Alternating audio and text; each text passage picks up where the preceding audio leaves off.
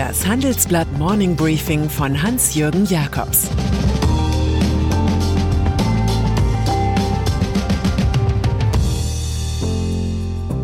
Guten Morgen allerseits.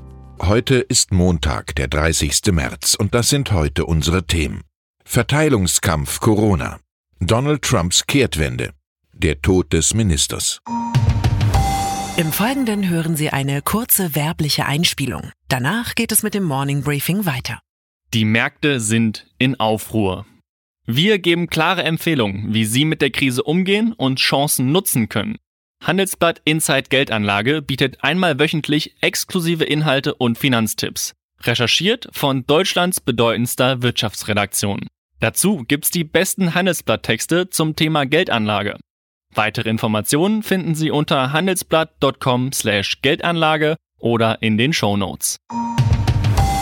Alle Tiere sind gleich, aber manche sind gleicher als die anderen. Diesen Satz aus George Orwells Animal Farm hat vermutlich fast jeder in Erinnerung. Auch die Lasten der Covid-19-Katastrophe sind naturgemäß gleich für alle, für manche allerdings gleicher oder besser weniger gleich. Unbestritten trifft die Krise alle Stakeholder, alle Akteure der Gesellschaft, doch wie viel am Ende an wem hängen bleibt, ist eben nicht ausgemacht. Und so erleben wir in diesen Tagen des Freeze der Wirtschaft und des öffentlichen Lebens auch einen beinharten Verteilungskampf um das möglichst kleinste Opfer. Macht kann sich auch darin ausdrücken, wer seine Rechnung bezahlen muss und wer nicht. Das ist die tiefere Wahrheit hinter den Ankündigungen der Zahlungsamoralisten von Adidas, keine Miete mehr für Läden zu entrichten, jedenfalls nicht für jene große Mehrheit, die Fonds und Versicherungen gehören. Dass Ex-SPD-Justizministerin Katharina Barley deshalb keine drei Streifenschuhe mehr kaufen will, hält Deichmann, C&A, H&M und all die anderen nicht davon ab, den Rentabilitätssprintern aus Herzogenaurach zu folgen. Zur Chutzpe im Corona-Lastenverteilungskampf gehört ganz offenbar, eine Regelung der Bundesregierung auszunutzen, die für private Mieter gedacht war und nicht für Gewerbeimmobilien. Er halte das Verhalten von Adidas für unverantwortlich, das sagt dementsprechend SPD-Arbeitsminister Hubertus Heil im Handelsblatt-Interview. Keiner dürfe sich wegducken. Das dürfte allerdings auch für Vermieter gelten, die ihre Mondmietpreise der Immobilienblasenära nicht einfach in die Corona-Zeit verlängern können. Die Frage ist eben, wer stellt sich relativ am besten, wenn nun jeder seine aktuellen Verträge und Versprechen auf den Prüfstand stellt? Einbußen erleiden könnten zum Beispiel Aktienbesitzer, die nach Kursverlusten auch Einbußen bei den Dividenden hinnehmen müssen. So hat DAX-Novize MTU angekündigt, angesichts der Corona-Pandemie wohl keine Dividende zu zahlen. 3,40 Euro pro Aktie waren vorher genannt. Auch Covestro, VW und BASF behalten sich vor, die ökonomische Entwicklung genau zu beobachten, wie wir in unserer Titelstory schildern. Und die Europäische Zentralbank fordert die größten Bankinstitute gleich verbindlich auf, auf Ausschüttungen zu verzichten. Der Klassiker von Bankier Karl Fürstenberg fällt einem ein. Aktionäre sind dumm und frech, dumm, weil sie Aktien kaufen, frech, weil sie dann auch noch Dividende haben wollen. Leo Kaas. Der Frankfurter Makroökonomieprofessor hat einen besonderen Blick auf den subtilen Verteilungskampf dieser Tage. Von den staatlichen Liquiditätsprogrammen der Berliner Bazooka profitierten die Kapitaleigentümer, da nur so die Firmen zahlungsfähig blieben, sagt der Experte. Ohne die Rettungshilfen wären die Kapitalgeber freiwillig zu Zugeständnissen an Kreditnehmer oder Mieter bereit, um sie vor dem Bankrott und sich selbst vor hohen Verlusten zu bewahren. Unternehmen sollten deshalb so Cast das Recht bekommen, Miet- und Leasingzahlungen im gleichen Verhältnis zum Umsatzrückgang auszusetzen. Wenn Kapital arbeitslos wird, heißt es im Artikel meines Kollegen Norbert Hering hierzu. Wie explosiv die soziale Corona-Verteilungsfrage von Sein oder Nichtsein ist, das zeigte sich am vorigen Donnerstag im italienischen Palermo. Dort hatten rund 15 Kunden, darunter Kinder, in einer konzertierten Aktion einfach ihre vollgepackten Einkaufswagen an den Kassen vorbeigeschoben. Offenbar koordiniert von örtlichen Mafiosi. In sozialen Medien drohen Süditaliener sogar mit einem Sturm auf die Paläste. Polizisten müssen Supermärkte schützen. Der italienische Ministerpräsident Giuseppe Conte hat nun in einer kurzfristig terminierten TV-Ansprache Lo Stato c'è deklamiert, der Staat sei für alle da und mit sofortiger Wirkung 4,3 Milliarden Euro für Bedürftige freigegeben. In Deutschland formuliert der Historiker Heinrich August Winkler in einem sehr lesenswerten Tagesspiegelbeitrag, dass die Bundesrepublik nicht um eine Umverteilung großen Stils herumkommen werde. Er schreibt von einem Lastenausgleich zwischen den Gefährdeten und weniger Gefährdeten dieser Krise. Die Kosten, die auf Deutschland zukämen, könnten möglicherweise höher sein als die der Einheit nach 1990. Verteilungskonflikte waren bei einer starken Wirtschaft schon immer leichter zu lösen als bei einer schwachen.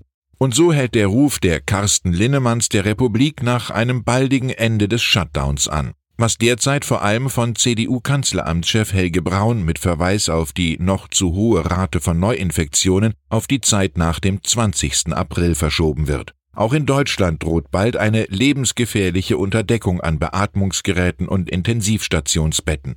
Was ohne adäquate Restriktionen seitens der Politik passiert, das lässt sich derzeit in Italien mit mehr als 10.000 Toten, Spanien 838 Tote von Samstag auf Sonntag und vor allem in den USA beobachten, wo es in New York an allem fehlt, an Material, Helfern und Ärzten. Es fühlt sich wortwörtlich an wie zu Kriegszeiten, sagt Bürgermeister Bill de Blasio. USA. Womöglich könnten in den Vereinigten Staaten 100.000 bis 200.000 Menschen infolge der Pandemie sterben. Das offenbart Anthony Fauci, Direktor des Nationalen Instituts für Infektionskrankheiten. Die normative Kraft des Faktischen macht selbst vor US-Präsident Donald Trump nicht halt. Nachdem er zunächst orakelt hatte, das Land nach Ostern wieder für Business zu öffnen, wählt er nun eine ganz andere Strategie. Der Lockdown wird für einen Monat verlängert, bis zum 30. April. Je besser sich die Bürger verhielten, desto schneller wird dieser Albtraum enden, erklärte Trump und klang dabei fast wie Angela Merkel. Angesichts eines möglichen Crashs des Gesundheitssystems sind auch in Washington Prozentsätze des Bruttoinlandsprodukts weniger wichtig. Nachdenklich in diesem täglichen Zahlenspiegel des Bösen macht der Freitod des hessischen Finanzministers und CDU-Politikers Thomas Schäfer. Ein Jurist und gelernter Banker, der über alle Parteigrenzen hinweg geschätzt wurde. Er war ein Kümmerer, der als Kronprinz des Ministerpräsidenten Volker Bouffier galt und der offenbar hinter der Macherattitüde weitaus fragiler war, als viele annahmen. Schäfer sei erdrückt worden von der Sorge, die riesigen Erwartungen der Bevölkerung in der Corona-Krise nicht zu erfüllen, glaubt Regierungschef Bouffier mit Bezug auf einen Abschiedsbrief.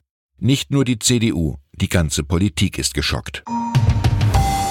Mit einigen Überraschungen endeten die Stichwahlen in den bayerischen Kommunalwahlen. In Nürnberg beispielsweise regierte mit Ulrich Mali ein Sozialdemokrat unangefochten 18 Jahre lang. Doch in seiner Nachfolge ging Thorsten Brehm gegen den CSU-Rivalen Markus König unter, der mehr als 52 Prozent holte. Dafür verlor die CSU in Ingolstadt den Oberbürgermeisterposten nach 48 Jahren. Amtsinhaber Christian Lösel schaffte nur blamable 40,7 Prozent gegen den SPD-Sieger Christian Scharpf. In München wiederum war es eine einseitige Sache. SPD-Amtsinhaber Dieter Reiter schaffte nach ersten Auszählungen mehr als 71 Prozent und konnte bereits früh Glückwünsche der CSU-Gegenkandidatin Christina Frank entgegennehmen. Und dann ist da noch das DAX-Unternehmen Bayersdorf. Bayersdorf macht nicht durch den Stopp von Mietzahlungen auf sich aufmerksam, sondern durch ein veritables Hilfsprogramm gegen die Corona-Bedrohung. Es wird auf 50 Millionen Euro ausgebaut. Inzwischen produziert der Nivea-Konzern auf allen Kontinenten außer der Reihe Desinfektionsmittel, insgesamt eine Million Liter. Hautpflegeprodukte werden an medizinische Einrichtungen und NGOs gespendet, und Bayersdorf verdoppelt zudem die Spendensumme der Mitarbeiter. In Hamburg befolgen sie ganz offenbar Goethe, der Rettende fasst an und klügelt nicht. Ich wünsche Ihnen einen guten Start in die Woche. Genießen Sie trotz allem den Frühling. Auch die chinesische Metropole Wuhan meldet den Höhepunkt der Kirschblüte, wovon in den Nachrichtenagenturen etliche Bilder zeugen. Es grüßt Sie herzlich Ihr Hans-Jürgen Jakobs.